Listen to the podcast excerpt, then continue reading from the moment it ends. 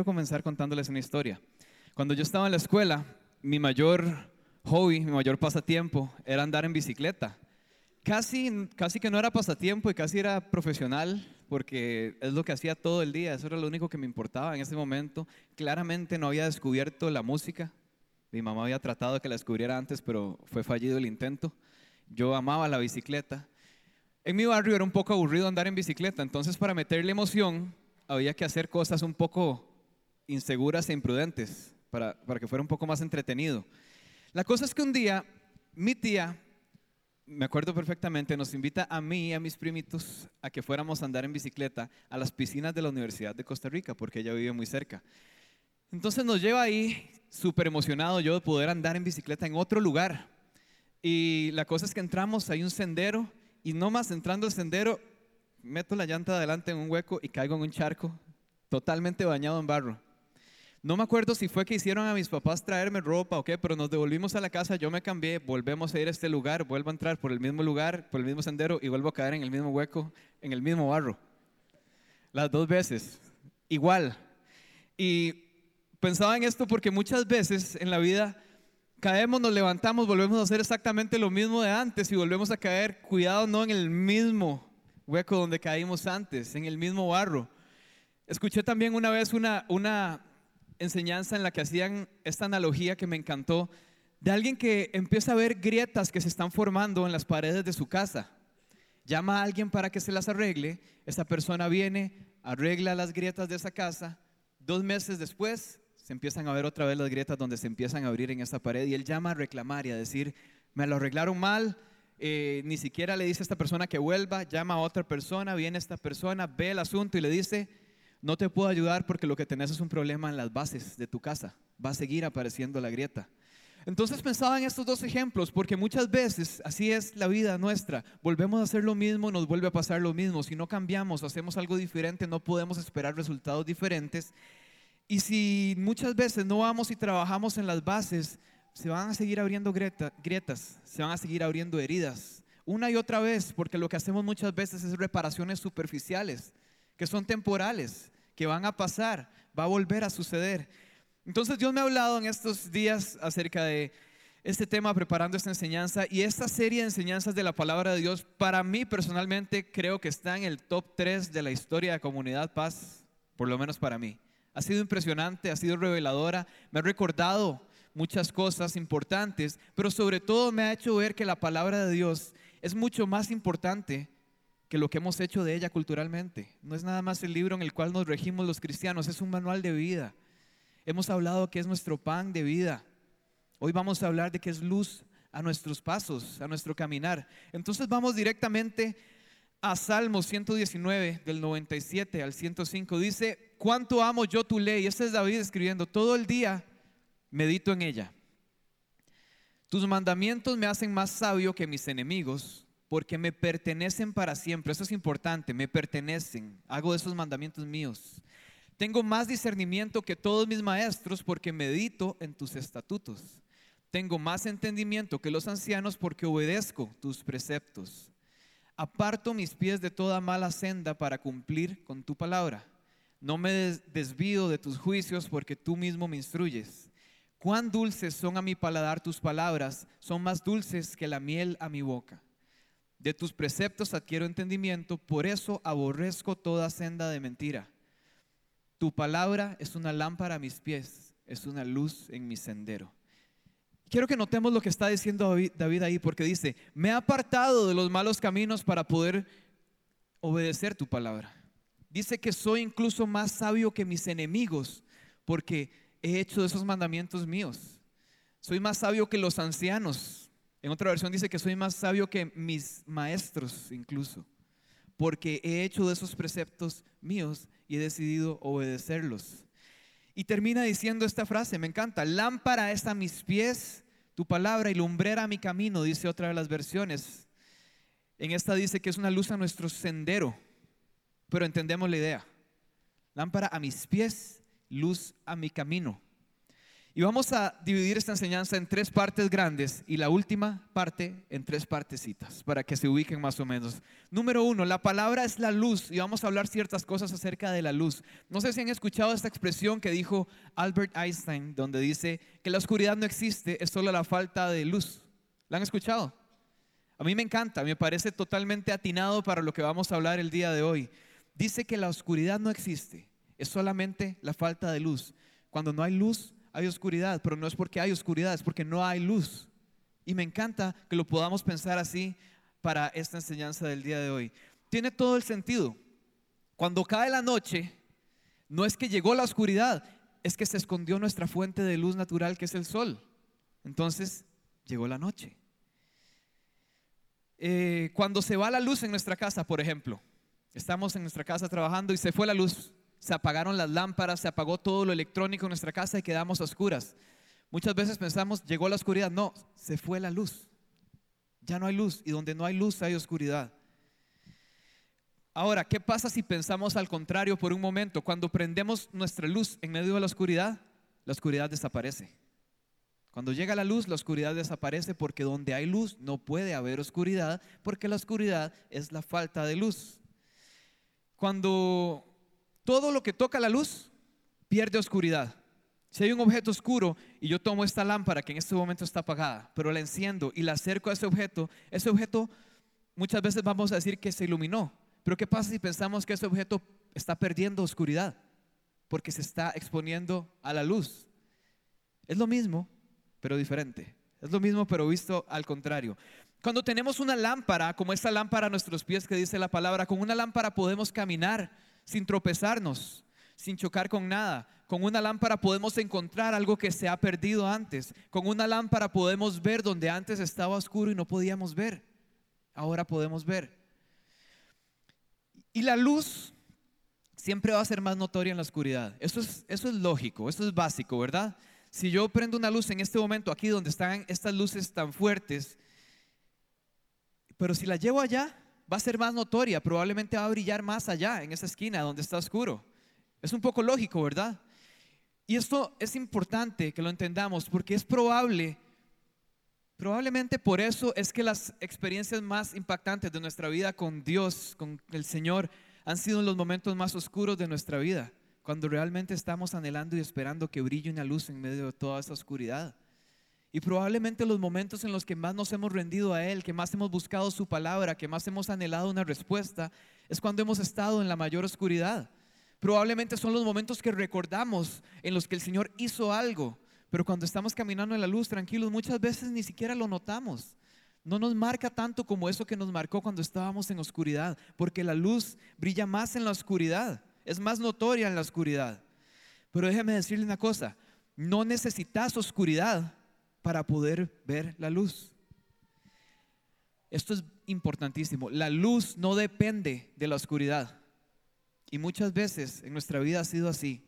Lo que más nos ha impactado de un caminar con Cristo ha sido esos momentos oscuros, porque ahí es donde fácilmente hemos notado que una luz se encendió o hemos buscado y perseguido esa luz a nuestros pasos, esa lumbrera a nuestro caminar. Entonces, para concluir este punto un poco científico, Vean esto. Si la oscuridad es la falta de luz y la palabra es la luz que ilumina nuestro camino, quiere decir que la oscuridad de nuestra vida es la falta de la palabra. No sé si usted lo entiende así de fácil, pero para mí es demasiado sencillo. Y así lo dice la palabra. Si la oscuridad es la falta de luz y la palabra es la luz, la oscuridad que hemos vivido muchas veces en nuestra vida es falta de la palabra, de la verdad absoluta. Falta de exponer nuestra vida y nuestros caminos a la luz que todo lo alumbra, que es la palabra de Dios. Si usted en algún momento ha sentido que su vida está oscura, que está caminando en oscuridad, es la falta de luz. ¿Y cuál es la luz? La palabra de Dios, que es lumbrera a nuestro camino, luz a nuestros pasos. Vamos a ir a este segundo versículo que está en Mateo 6, 22 y 23. Dice, el ojo es la lámpara del cuerpo. Aquí Jesús está en el medio del sermón del monte enseñando esto maravilloso. La luz, el ojo, es la lámpara del cuerpo. Por tanto, si tu visión es clara, todo tu ser disfrutará de la luz. Pero si tu visión está nublada, todo tu ser estará en oscuridad. Si la luz que hay en ti es oscuridad, qué densa será esa oscuridad. Veamos lo que Jesús está diciendo ahí y también tratemos de visualizarlo. Dice que la lámpara del cuerpo es el ojo. Lo que permite que haya luz u oscuridad dentro de mí es el ojo. Quiere decir que lo que yo veo alumbra o no mi vida, mi corazón, mis pasos. Dice que si, si tu visión es clara, iluminada, todo tu ser entonces disfrutará de la luz. Pero si tu visión está nublada, oscurecida, entonces todo tu ser estará en oscuridad. Voy a ponerlo en español actual. Nos llenamos de lo que vemos de lo que percibimos, de lo que leemos, de aquello a lo que somos expuestos y le prestamos atención. ¿Dónde está puesta nuestra mirada todo el día? Y en la época en la que vivimos hoy en día, para poder ver luz en las cosas, para poder ver las cosas que iluminan nuestro corazón, esa vista clara, hay que hacer un verdadero y fuerte esfuerzo, porque el 99% de las cosas a las que nos vamos a exponer día a día son oscuridad. Y no es por volverme así extremista, cristiano extremista, pero estamos expuestos a oscuridad a toda costa. Si queremos ver la luz, tenemos que hacer el esfuerzo de tomar nuestra palabra y leerla. No vas a recibir luz de tu caminar del día a día en la vida porque estamos totalmente rodeados de oscuridad por todas partes. Y si tu visión es clara, todo tu ser disfrutará de la luz, pero si tu visión está nublada o oscurecida, todo tu ser andará en oscuridad. Si nada más vivimos y caminamos por esta vida, puedo asegurar que todo nuestro ser andará en oscuridad, a menos que hagamos lo contrario, que es exponer esa oscuridad a la luz. Y la luz es la palabra de Dios. Y aquí nos preguntamos esto, ¿han visto mis ojos lo que no debieron ver? Esta semana, el último mes, el último año. No estoy hablando de ir a ver cosas indebidas, estoy hablando nada más incluso de, del ocio, de estar pasando por las redes sociales y ver un montón de cosas que no deberíamos ver o que por lo menos nos van a llenar de oscuridad y no estamos contrarrestándolas con luz. Hay cosas que son inevitables, que queremos ver las noticias para informarnos porque hay que informarnos. Muy probablemente la mayoría de cosas que vamos a percibir que vamos a ver y a las que vamos a ser expuestas va a ser oscuridad. Y nosotros necesitamos traer luz a esa oscuridad, exponer esa oscuridad a la luz, porque aquello que se expone a la luz pierde su oscuridad, como les decía antes. Un objeto oscuro que le acerca una lámpara pierde su oscuridad. Muchas veces en la vida tal vez nos hemos llenado de oscuridad por leer, ver, pensar cosas que no deben ser y si nuestra visión es clara, nuestro ser disfrutará de la luz. Repito, si nuestra visión está nublada, oscurecida, todo nuestro ser andará en oscuridad. Muchas veces no sabemos qué pasos dar en la vida, tal vez estamos confundidos, estamos en un momento donde se ve oscuro y no se ve hacia dónde dar el siguiente paso. Y lo que nos está diciendo la palabra, lo que nos está diciendo David ahí básicamente es, prende la luz, prende la luz. Si está oscuro, prende la luz. Y por eso vamos a prender esta lamparita que alumbra bastante. Yo prendo esta lámpara y ahora sí va a cumplir un propósito que antes no estaba cumpliendo porque estaba totalmente apagada. Aún y con esas luces brillando encima podemos ver la luz de esta lámpara. Porque la luz brilla aún en la luz. Porque la luz no depende de la oscuridad. La luz que es la palabra no depende de que esté oscuro. No es solamente cuando estás en un momento difícil en tu vida que brilla la luz de la palabra y que es luz a tus pasos y lumbrera tu camino. Es en todo tiempo, de día y de noche. Es interesante porque ese versículo dice que es luz a mis pasos. Quiere decir, yo me imagino, en esos tiempos no había alumbrado público. Si iban a salir a caminar de noche, tenían que llevar esto para que fuera alumbrando sus pasos. Pero dice que también la palabra es lumbrera a mi sendero, a mi camino. Así como el sol de día ilumina nuestra vida entera, nuestro camino, y podemos ver, de noche tengo que traer algo que me ayude. La palabra de Dios cumple los dos propósitos, de día y de noche, en la luz y en la oscuridad, sigue siendo la luz que ilumina nuestro camino. En otras palabras, prendamos la luz porque está a nuestro alcance, es la palabra de Dios.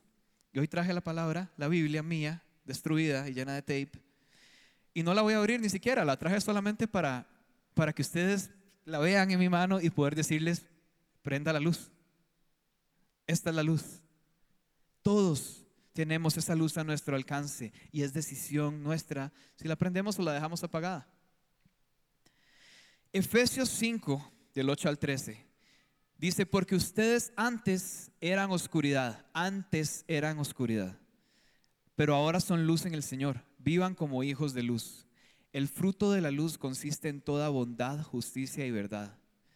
Comprueben y comprueben lo que agrada al Señor. No tengan nada que ver con las obras infructuosas de la oscuridad, sino más bien denúncienlas. Porque da vergüenza aún mencionar lo que los desobedientes hacen en secreto. Pero todo lo que la luz pone al descubierto se hace visible. Una vez más, lo mismo que decíamos antes, todo lo que la luz pone al descubierto se hace visible. Cuando la luz se acerca, pone al descubierto las cosas y se hacen visibles. Suena lógico, pero tenemos que recalcarlo las veces que sea necesario. La forma de quitar la oscuridad de un objeto es exponiéndolo a la luz. Asimismo, la forma de quitar y erradicar toda oscuridad de nuestra vida es exponiendo nuestra vida a la luz y la luz es la palabra de Dios. Lo que no se expone a la luz está en oscuridad. Y muchas veces pasan días, semanas, años, meses, el tiempo que sea, sin exponer nuestra vida a la luz y la vuelvo a tomar en mi mano. Muchas veces van a pasar grandes temporadas de nuestra vida porque iluminamos nuestra vida por temporadas, por necesidad, porque estamos en un tiempo oscuro. Y lo que no se expone a la luz se oscurece. Punto. Si no está en la luz, está en oscuridad. Y si no exponemos nuestra vida constantemente a la palabra, que es la luz, nuestra vida está en oscuridad. Estamos caminando en oscuridad. Estamos caminando en oscuridad y vamos a tropezar probablemente. Muchas veces nos vamos a volver a ir en el mismo charco una y otra vez, aunque sepamos que está ahí. Pero si caminamos en oscuridad, nos vamos a volver a ir en ese mismo hueco. Muchas veces, como les digo, pasan tiempo. Y usted tiene que ser consciente en este momento y decir, y lo digo por experiencia, he pasado muchas temporadas en mi vida en las que la única palabra que leo es la que aparece en estas pantallas cada fin de semana y probablemente esa es la realidad de muchos en esta mañana. Ay. Así mismo. Repito, muchas veces la única palabra que leemos es la que sale en la pantalla de nuestra iglesia el fin de semana o la que me salió en una red social cuando yo iba bajando ahí en mi tiempo de ocio vagabundeando. Pero eso no es lo mismo que ir y exponerme yo a la palabra que es la luz, a mis pasos, a mi caminar. No podemos vivir ni sobrevivir ni creer que nuestra vida está siendo iluminada solo porque leemos un versículo que apareció ahí un fin de semana como este, porque yo lo elegí para esta enseñanza. Puede que sea lo que Dios tiene para usted hoy, puede que Dios tenga algo aún mejor, pero solo usted lo puede descubrir exponiéndose a la luz. Si no se expone a la luz, está caminando en la oscuridad. ¿Y de qué me sirve prender la luz una vez a la semana? ¿Qué pasa con el resto de días? ¿Qué pasa con el resto de decisiones de la semana? ¿Qué pasa con el resto de pasos que tengo que dar? Ahorita usted no está dando pasos, está sentado. Pero la luz es a mis pasos, a mi camino.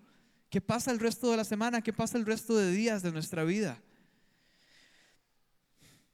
Y también sé por experiencia propia que muchos hemos leído la palabra en esas temporadas en las que la leemos. Hemos leído la palabra como si fuera un recuento de todas aquellas cosas que Dios dijo cuando hablaba, como si ya no hablara. Tenemos que entender que la palabra es para nosotros. No es un libro antiguo, no es un libro que ya pasó. Si algo entendido durante esta serie de enseñanzas es que la palabra es viva, es eficaz, es real, no es antigua, no pasa de moda, no es aplicable solo a los tiempos de antes, es aplicable hoy a mi vida, paso a paso, conforme voy caminando en la vida. Eso es lo que más me ha impactado a mí durante esta serie. Decir, ¿cómo estoy leyendo la palabra? Estoy realmente entendiendo que esa es la carta de amor, el regalo de Dios para mi vida que es lo mejor que puede haber para mí. Aquel que ve el camino completo de principio a fin, aquel que ve cómo son mis días, me ha dejado una carta para que yo camine conforme a su voluntad, que es buena, agradable y perfecta, y muchas veces está guardada en una gaveta. ¿Estoy caminando en oscuridad o estoy dejando que esa luz brille y guíe mis pasos? Punto número dos, lámpara a mis pies. ¿Dónde estamos poniendo nuestros pies hoy? Y eso me habla a mí de bases. Porque si es lámpara a mis pies, pues por supuesto yo voy caminando por aquí en oscuridad y yo sé que aquí no puedo poner el pie porque no hay una base firme donde apoyar mis pies. Cuando veo que la palabra dice que es lámpara a mis pies, pienso en tierra firme, pienso en un suelo firme donde puedo dar un paso seguro. Esa es la idea de la lámpara a mis pies. Si yo supiera que todo suelo es seguro, lo único que necesito es una lumbrera que ilumine mi camino y con la mirada hacia adelante voy caminando porque sé que el suelo es firme. Pero si dice que es lámpara a mis pies es porque muchas veces van a haber obstáculos, porque muchas veces van a haber grietas en el camino donde nos podemos ir. Es lámpara a mis pies porque esto es paso a paso y tengo que ir viendo dónde pongo mis pies cada paso que doy. Las bases firmes lo son todo, en la vida y en los edificios también. Pongamos el ejemplo. Me acordaba de, nuestro pastor don Alejandro. Él ha contado varias veces, he escuchado esta historia, del día que se dio cuenta de la cantidad de material que había que meter debajo de este edificio para que se sostuviera, ¿verdad? Una estructura. Hay una estructura debajo que nosotros no podemos ver que sostienen esto. No sé si usted se ha puesto a ver, pero aquí hay una especie de círculo que no se sostiene con nada, está flotando. Es una maravilla de la ingeniería estructural. No tengo la menor idea cómo se hace. Si usted ve la iglesia desde afuera, usted va a ver que hay un cilindro que se sale por el techo. Es ese. ¿Cómo se sostiene? No sé. Pero lo que estoy seguro es que ahí en ciertas paredes de esta iglesia son clave y tienen bastante para abajo que nosotros no vemos. Si yo tratara de construir un edificio como la Como, con las estructuras de mi casa y las bases de mi casa, se cae. No, dura un día, no dura nada, se cae, no, no se sostiene. No puedo sostener algo como esa estructura con las bases de mi casa. Y muchas cosas me hace pensar ese ejemplo. Quizás hay matrimonios, familias, papás, hogares que están tratando de, o queriendo o anhelando construir un hogar con estructura de, de rascacielos, de torre, algo imponente, majestuoso, maravilloso, pero tienen bases de casita de muñecas. Muchas veces quizás estamos tratando de emprender un negocio, algo nuevo en nuestra vida para ir a algo más grande. Y, queremos, visualizamos nuestra vida con estructura de edificio, de rascacielos gigantesco, pero tenemos una base de casita de muñecas. Y lo mismo con un ministerio, con un llamado de Dios. Dios nos ha dado un don, un llamado, nos ha dado algo y nos imaginamos llegando a hacer cosas grandes para Él, pero tenemos una base de casita de muñecas porque no estamos siendo expuestos a la palabra estamos confiando en nuestro propio entendimiento y caminaremos en oscuridad. ¿Qué mejor base que la palabra de Dios? Para iniciar, para ponerla como punto de partida en cada paso que damos en la vida. Cada día que nos levantamos en la mañana, qué mejor base para iniciar el día, qué mejor punto de partida que la palabra de Dios. Cada proyecto que vamos a iniciar en la vida, qué mejor punto de partida que la palabra de Dios. Y el punto número tres que les dije que iba a dividir en tres partes es la pregunta importante de este día. ¿Cómo dejo, cómo hago que mi vida sea iluminada por esa luz, sea guiada por esa luz? ¿Cómo lo hago? Ya entendí. Se podrá decir en esta mañana, ya entendí que esa palabra es la luz a mis pasos, pero ¿cómo hago para hacerla parte de mi vida? ¿Cómo dejo que esa palabra sea mi guía? Si muchas veces ni la entiendo. O tal vez no tengo la constancia, no tengo ese hábito de ser expuesto a la palabra. Y esa es la pregunta importante. ¿Cómo lo hago? Quiero retomar para esto un versículo que utilizó Doña Flor la semana pasada, cuando Jesús es tentado en el desierto. Y nada más la parte del comienzo, que es algo importantísimo. Dice Mateo 4, 3 al 4, el tentador se le acercó a Jesús y le propuso, si eres el Hijo de Dios, ordena estas piedras que se conviertan en pan. Jesús le respondió, escrito está, no solo de pan vive el hombre, sino de toda palabra que sale de la boca de Dios. Los tres puntos que les quiero comentar para esta parte son, número uno, la palabra nos alimenta. No solo de pan vive el hombre, sino de toda palabra que sale de la boca de Dios, es decir, la que está escrita y nos dejó a nosotros. Eso es palabra de Dios. No solo de pan vive el hombre, la palabra nos alimenta. Viviremos de esa palabra que sale de la boca de Dios. Número dos, la palabra no es reemplazable. Y número tres, la palabra no sirve apagada. La lámpara no sirve cuando está apagada, no cumple su propósito. No estoy dejando que cumpla su propósito. Solo por el hecho de que es la palabra del Dios omnipotente, no quiere decir que cumple solita su propósito. Si yo no estoy encendiendo esa lámpara todos los días y dejando que ilumine mis caminos, no solo va a cumplir su propósito solo por ser la palabra de Dios. Es para mí, es para usted. Nosotros la activamos, nosotros la encendemos, no sirve apagada. Entonces vamos a ver a la luz de ese versículo esto. La palabra nos alimenta. Andrés hace una semana nos comentaba con un ejemplo que me quedó marcado. ¿Cuánto duraríamos nosotros sin comer? ¿Cuánto duraríamos nosotros sin agua? Tarde o temprano vamos a morir. Jesús dice que no solo de pan vivirá el hombre, no solo de alimentos vivirá el hombre, sino de toda palabra que sale de la boca de Dios. Es decir, entonces, que si no estamos expuestos a esa palabra de Dios, estamos muertos o estamos agonizando poco a poco. Porque no solo de comida viviremos, sino de toda palabra que sale de la boca de Dios. Y si no nos estamos alimentando de esa palabra, nos estamos muriendo. Tarde o temprano, vamos a morir. Va a llegar esa oscuridad. Eso es lo que dice Jesús ahí. No solo de pan vive el hombre. Si no estamos alimentándonos de la palabra, vamos a morir. Debemos convertirnos en una iglesia que ama la palabra y sobre todo una iglesia que conoce también la palabra. Siempre he contado esta historia, no sé si aquí lo he hecho, pero con los jóvenes bastantes veces porque marcó mi vida para siempre. Estaba en un campamento de jóvenes y una persona se acerca a mí, joven también, joven imprudente como todos nosotros y me pone la mano encima y dice, así te dice el Señor, serás como Daniel y sus cuatro amigos. Y le digo, yo quite, eso eran tres. Así le dije. Le dije, no me diga, dice el Señor. El Señor no se equivoca, con eso no se juega. Si yo no conozco la palabra, digo, amén, aleluya, sí. Y me quedo esperando esa promesa por el resto de mi vida. Y por eso es que la gente a veces se enoja con Dios. Porque Dios no cumplió. No, fue porque fuiste vos el irresponsable que recibió una palabra que no fuiste a pesar a la luz de la palabra que es la palabra de Dios. La única que debería tener la última palabra en mi vida es la palabra de Dios. Si no conocemos la palabra, vamos a vivir llenándonos de cualquier cosa. Y déjeme decirle esto. Usted no puede quedarse con lo que yo le estoy diciendo en esta mañana. Yo no soy Dios, yo no soy la palabra de Dios. Usted no puede ser tan irresponsable de nada más recibir lo que yo le estoy diciendo, irse para su casa feliz y decirle lo recibo, amén. Usted tiene que iluminar su vida con la palabra de Dios. No podemos vivir nada más de lo que nos dicen. No podemos vivir de lo que nos cuenta alguien que sí tuviera una relación con Dios. No podemos vivir de lo que tal vez hay alguien en nuestra casa que es un intenso con Dios y lo vemos y decimos, solo sentarme con Él es como haber leído la Biblia una semana entera.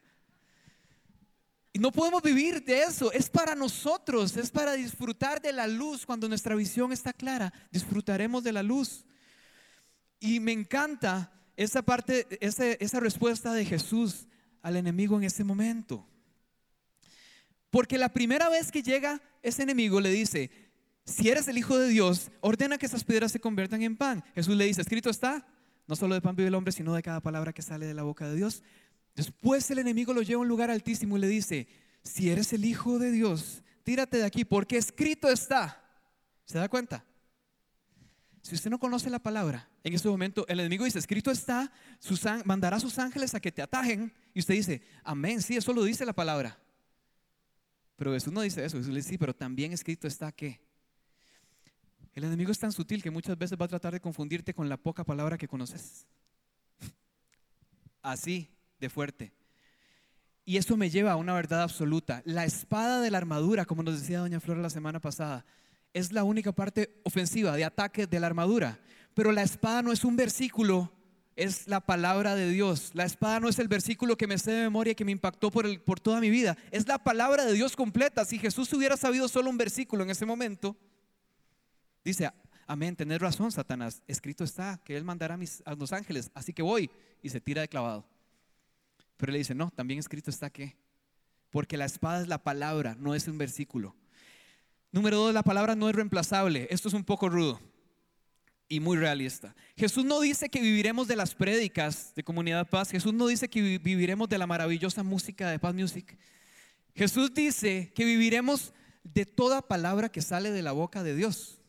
Es decir, de la palabra que es luz a nuestro caminar.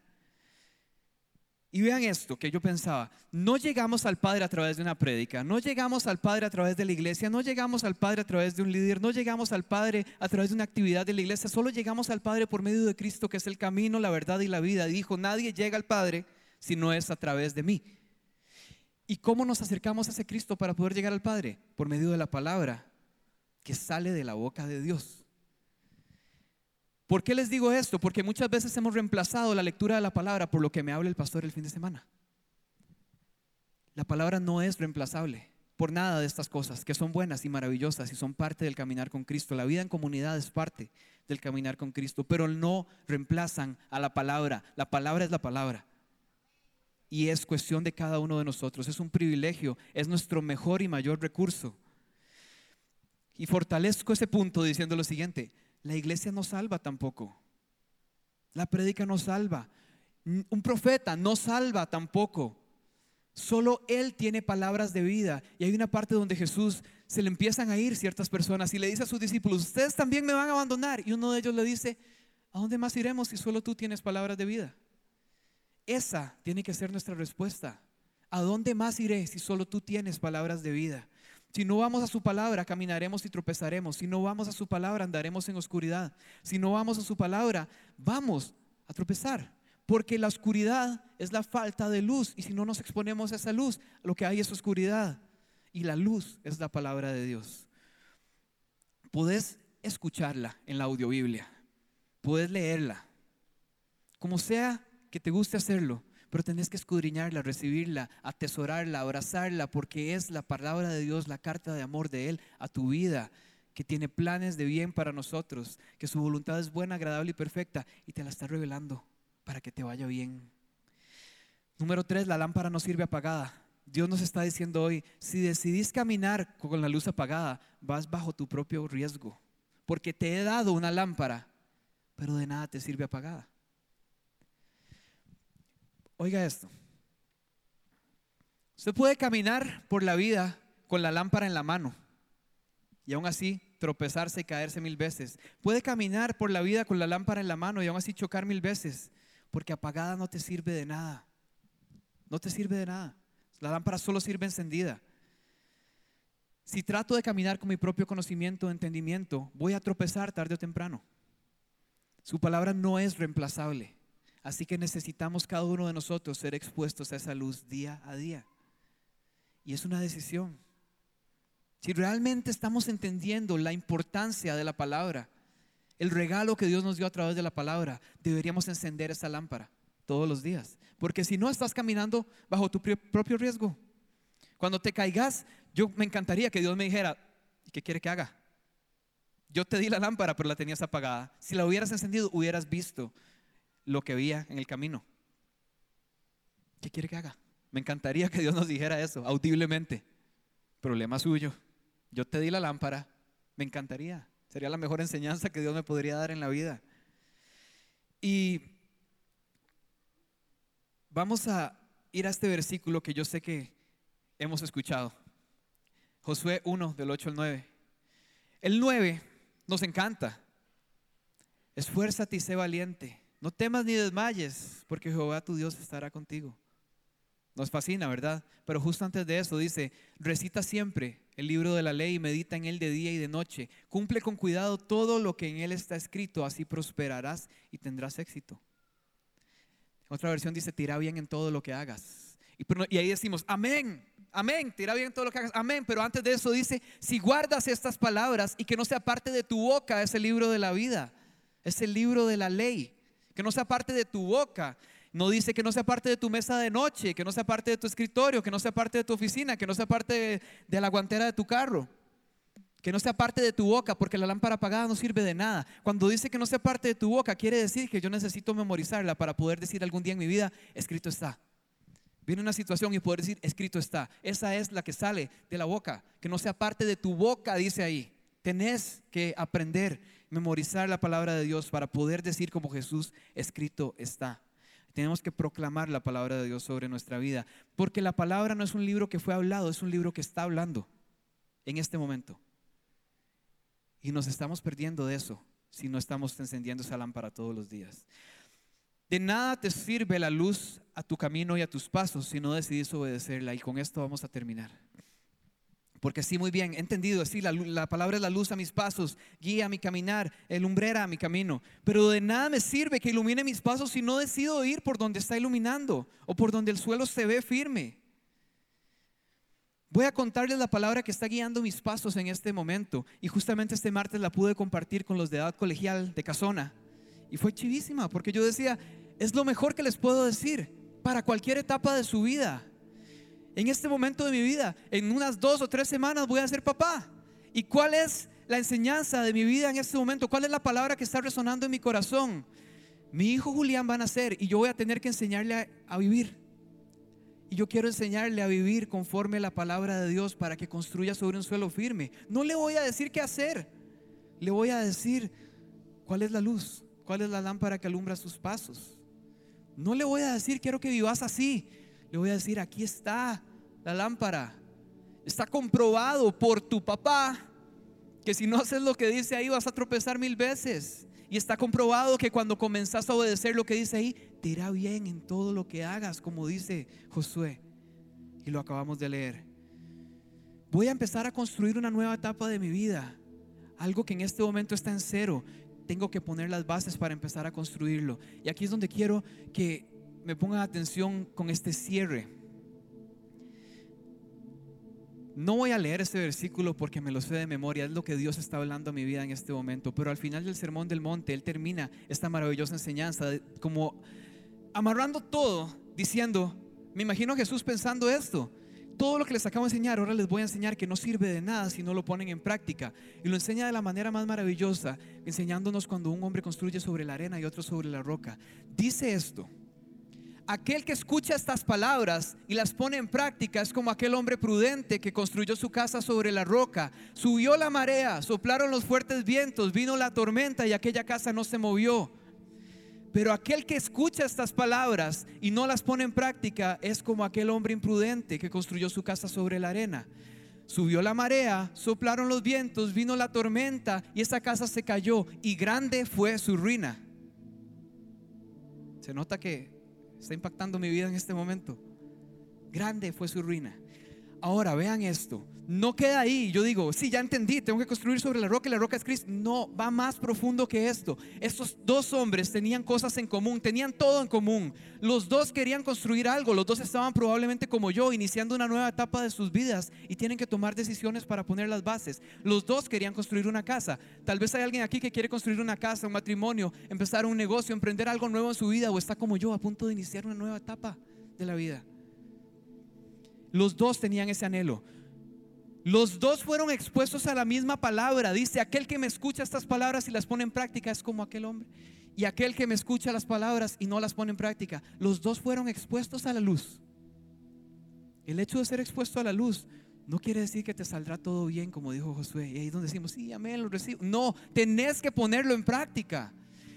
Punto número tres que tienen en común. Los dos recibieron la misma tormenta, azotó la misma tormenta, subieron la misma, marea, soplaron los mismos vientos porque las tormentas de la vida no hacen acepción de personas. No es para unos sí, para otros no. Tuvieron tanto en común. Lo que no tuvieron en común fue su punto de partida. ¿Cuál es tu punto de partida? Es la palabra de Dios, es tu entendimiento, es tu experiencia en la vida, es tu edad. ¿Cuál es tu punto de partida? Y si quiere todavía más revelación con este versículo, escuche esto.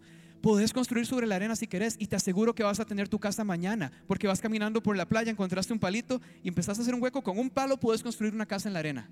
Pero si vas a construir sobre la roca, necesitas tiempo, necesitas esfuerzo, necesitas maquinaria especial, necesitas invertir, necesitas esperar y ser paciente, pero esa casa no se va a caer.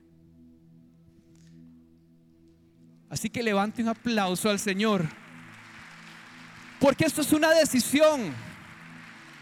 Es prudencia.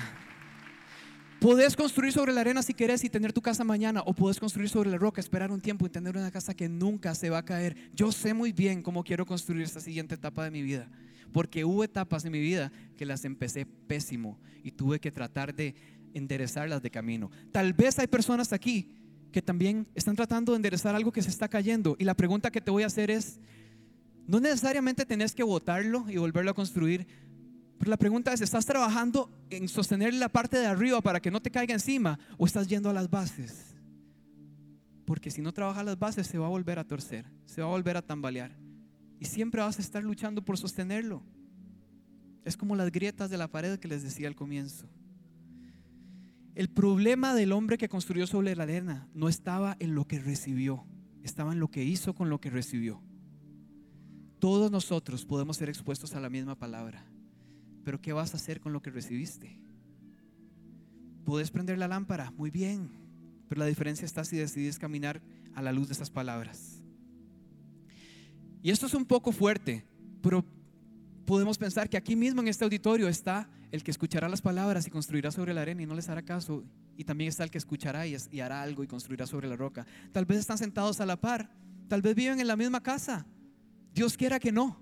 Ojalá todos en esta mañana digamos, yo voy a tomar esas palabras, iluminar mi camino y hacer algo al respecto para que esa casa no se caiga.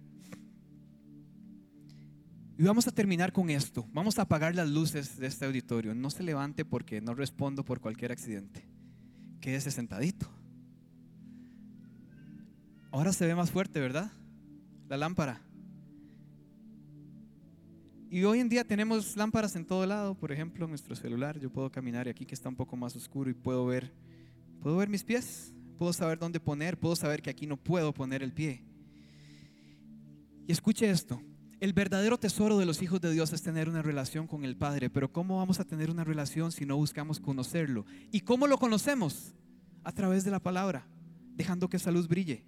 Imagínense si yo me hubiera casado con Raquel solo por lo que me decían de ella, que alguien me hubiera dicho, ay, vieras qué linda que es, vieras qué buena gente que es.